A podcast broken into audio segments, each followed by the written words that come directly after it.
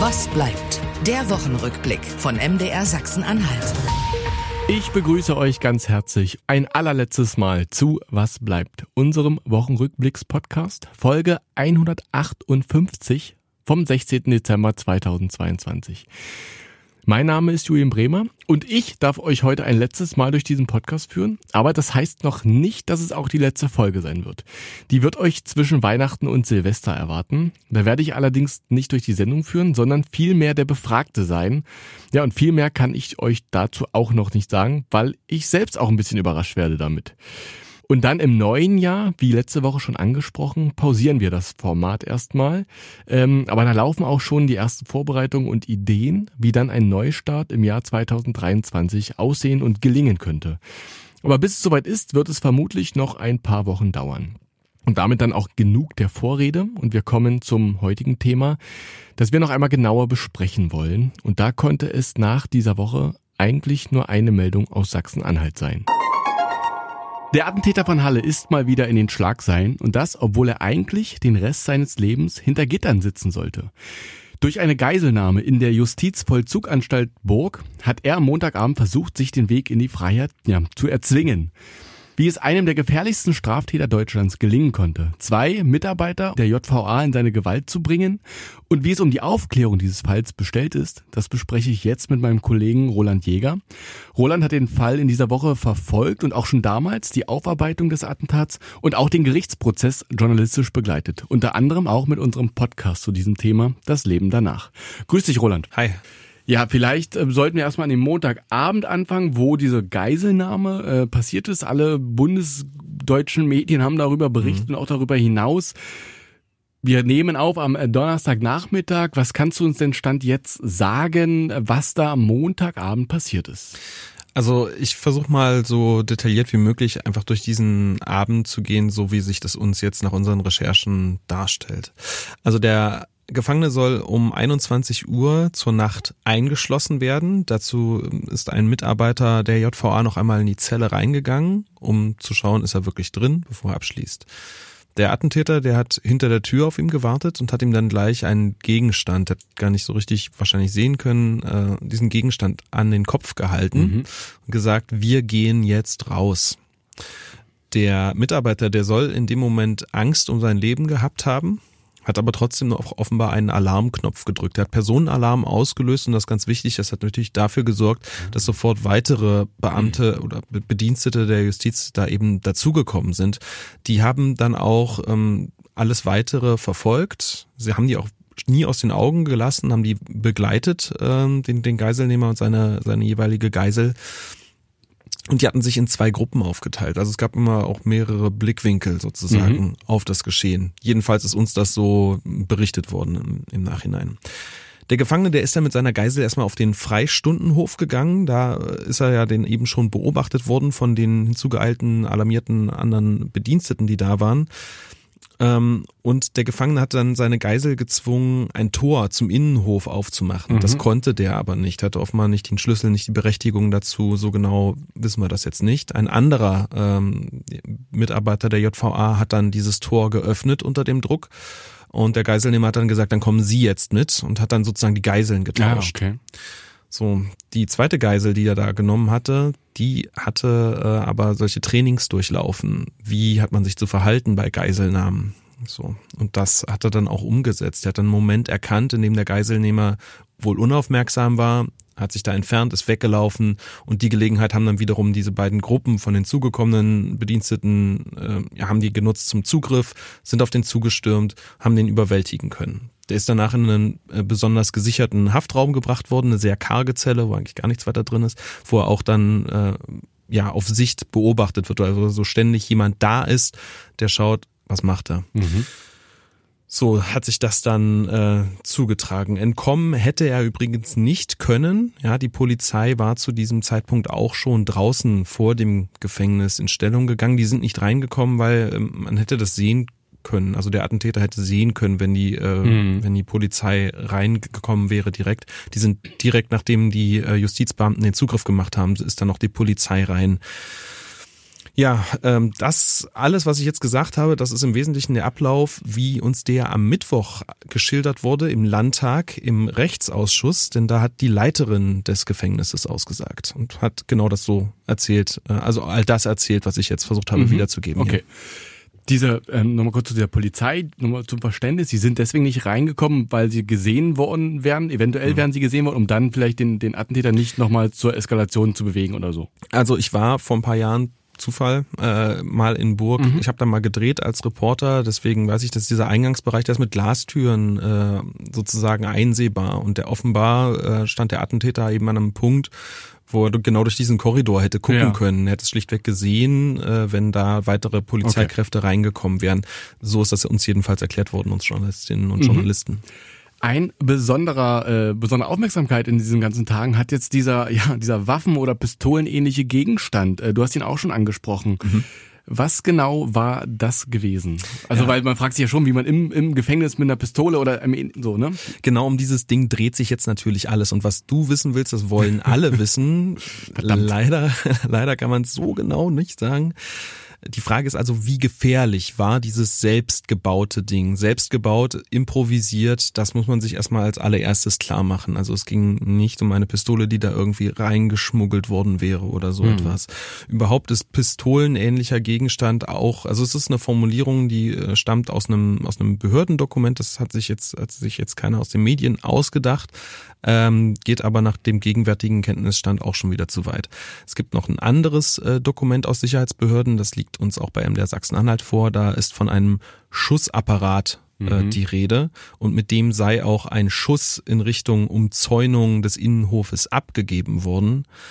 Gestern ähm, bei der Schilderung der Gefängnisleiterin klang das dann schon wieder ein kleines bisschen anders. Die sagte, mit diesem Gegenstand sei ein Knall ausgelöst worden, den die Beamten gehört haben. Und ähm, schlussendlich, ganz spät gestern am Abend, ist äh, dann nochmal etwas detaillierter das Ding beschrieben worden, nämlich als ein zusammengerolltes Blatt Papier, stabilisiert mit einem Bleistift mit einer Art Abzug versehen. So.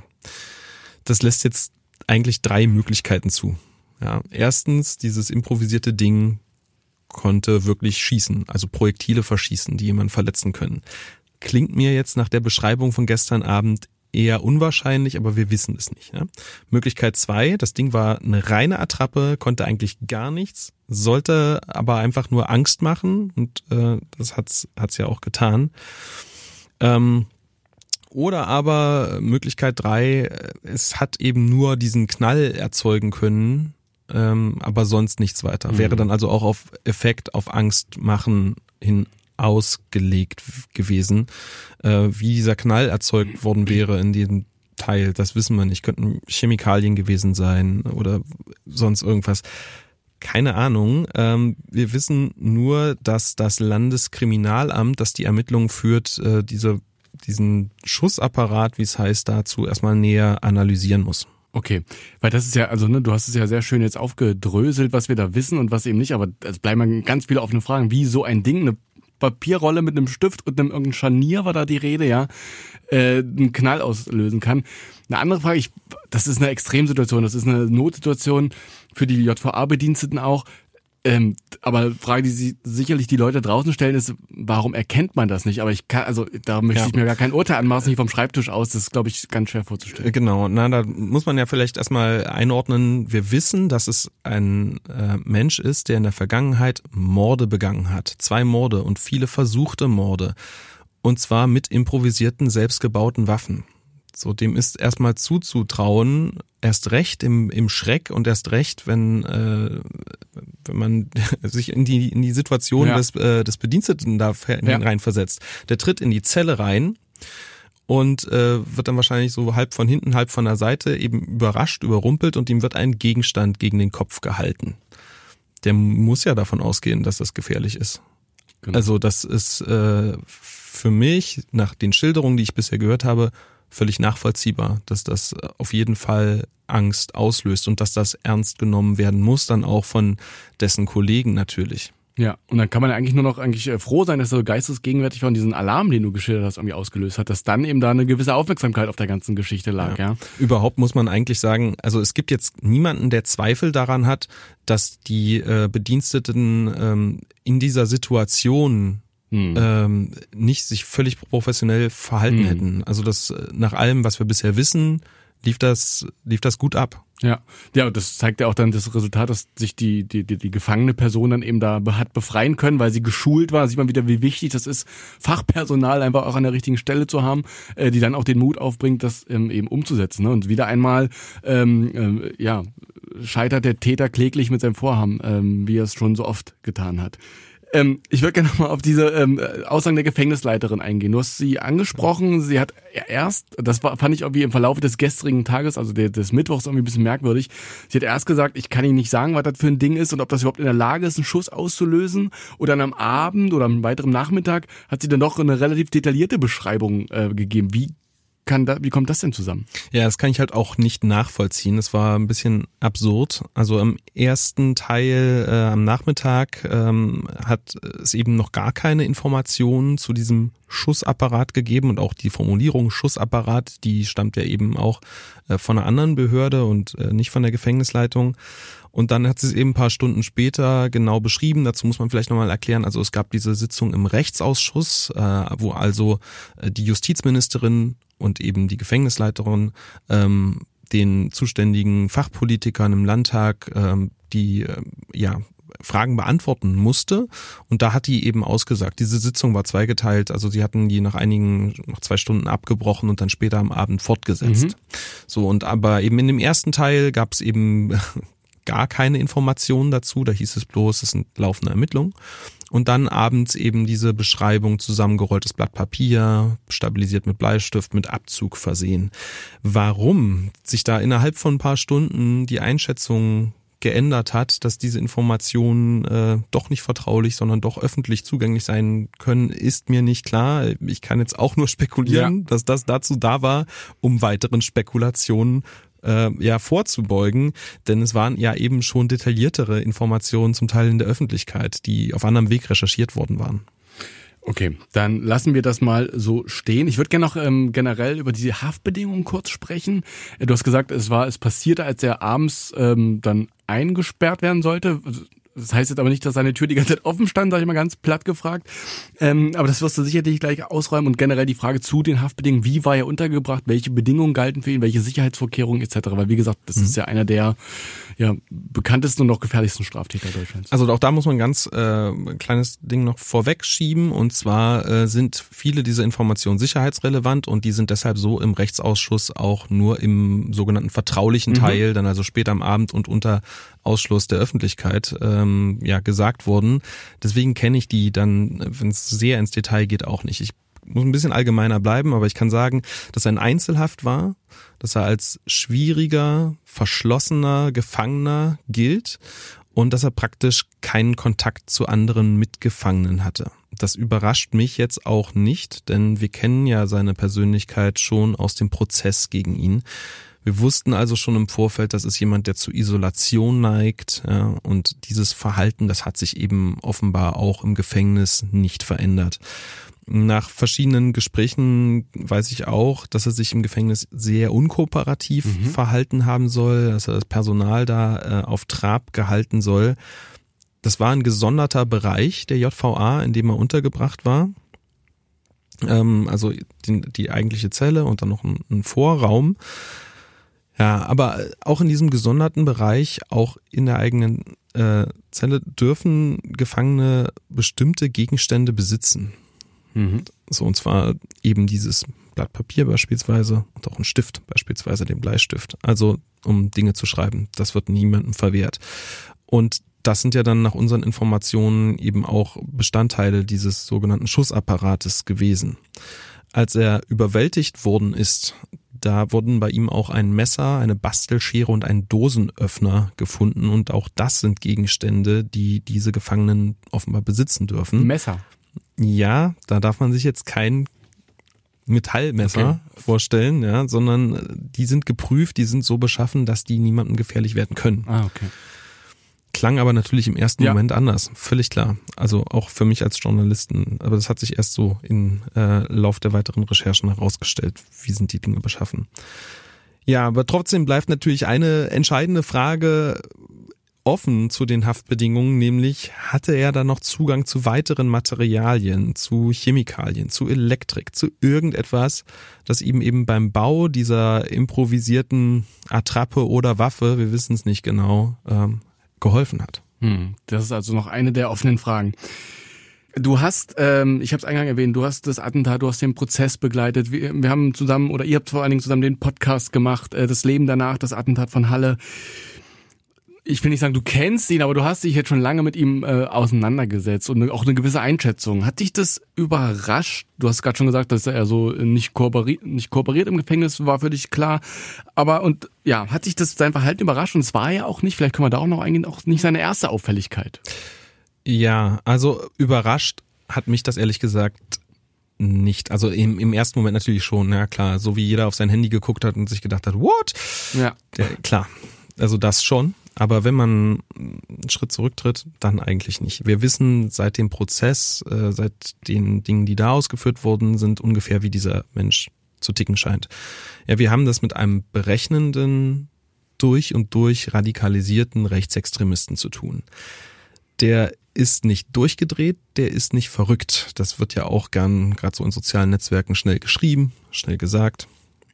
Nein, das ist ein Antisemit, er ist ein Rassist, er ist ein Frauenfeind. Das waren die Motive, aus denen er heraus den Anschlag in Halle überhaupt ähm, ja verübt hat, genau.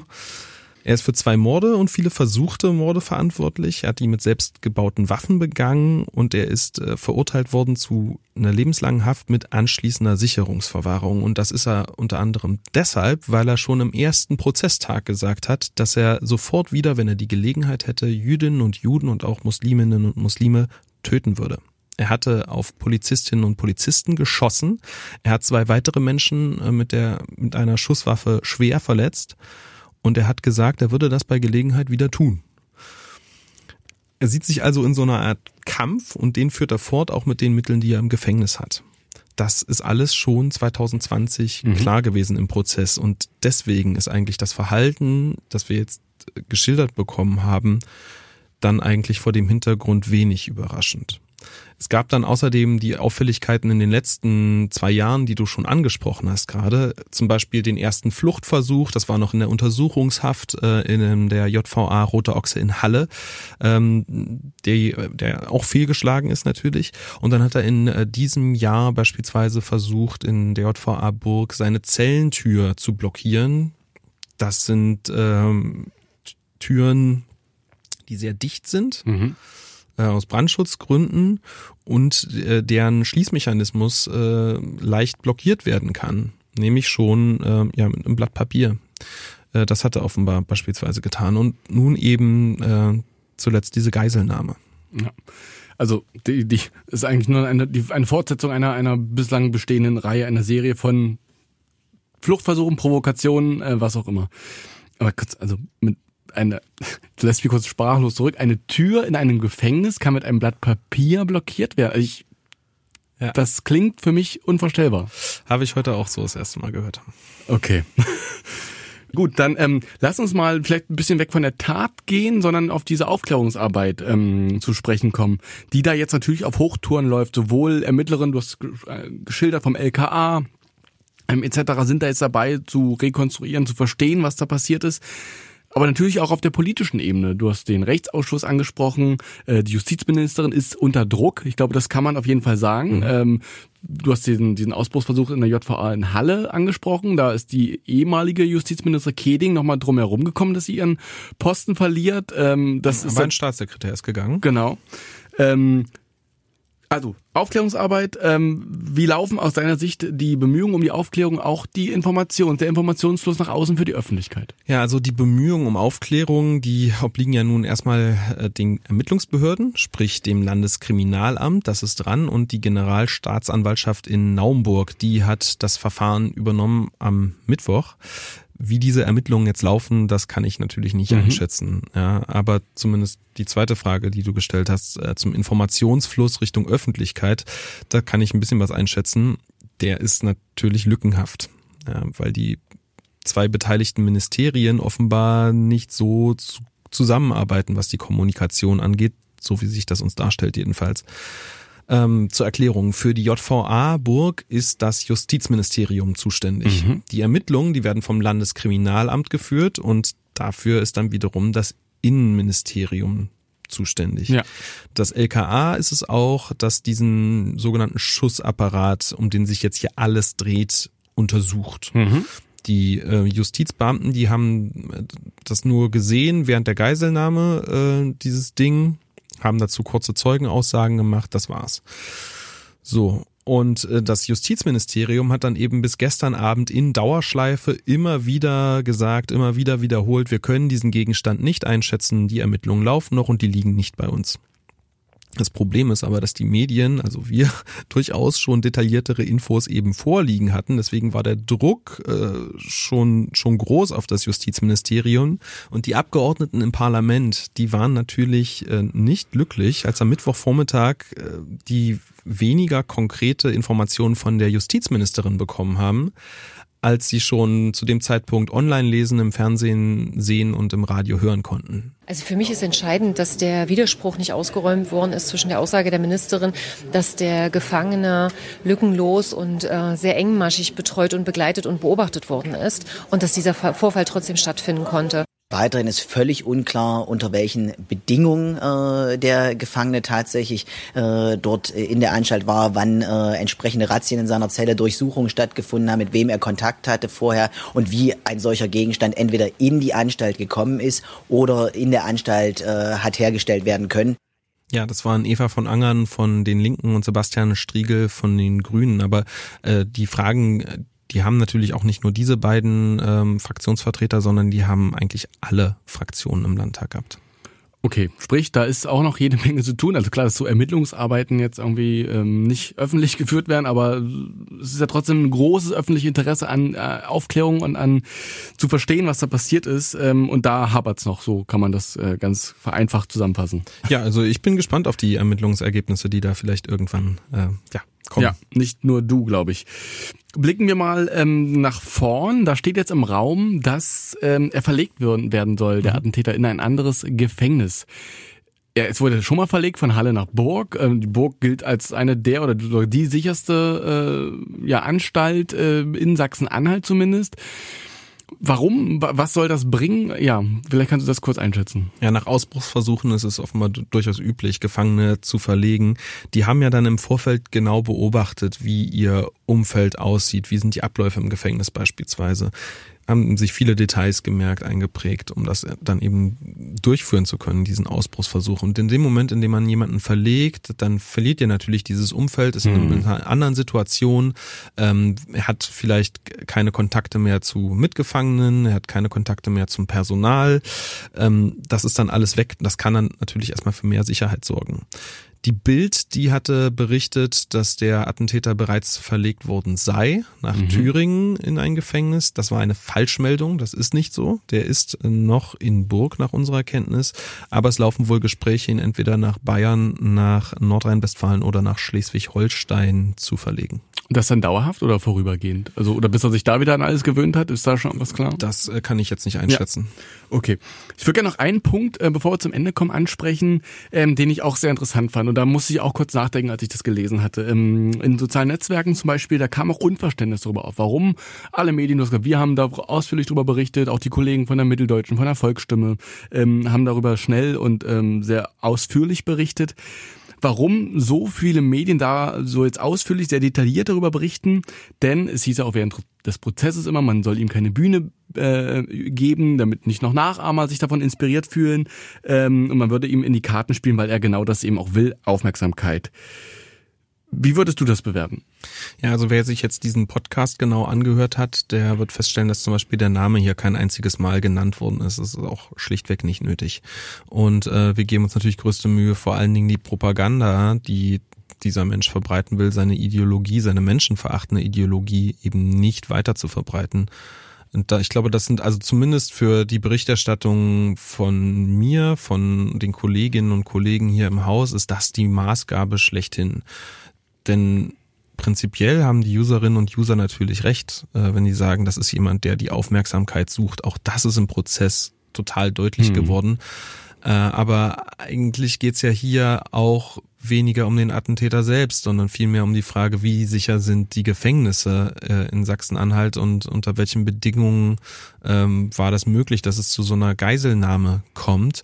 Und das sind natürlich auch Fragen, die journalistisch bearbeitet werden müssen. Äh, und wir geben uns dabei größte Mühe, eben keine Bühne zu bauen. Hm. Finde ich eine schöne Zusammenfassung. Ähnlich gut oder ja, hat es auch der sehr geschätzte Kollege Hagen Eichler von der MZ gestern bei Twitter äh, zusammengefasst. Das fand ich einfach einen sehr passenden Satz, den ich gerne nochmal hier auch wiedergeben möchte. Zitat, ich finde auch, dass der Attentäter nie wieder in die Öffentlichkeit gehört. Dafür zu sorgen ist aber Aufgabe der JVA. Und das hat nicht geklappt. Jetzt muss öffentlich geklärt werden, was schiefgegangen ist. Zitat Ende. Ich finde, das bringt das alles nochmal sehr schön auf den Punkt. Ja, auf jeden Fall.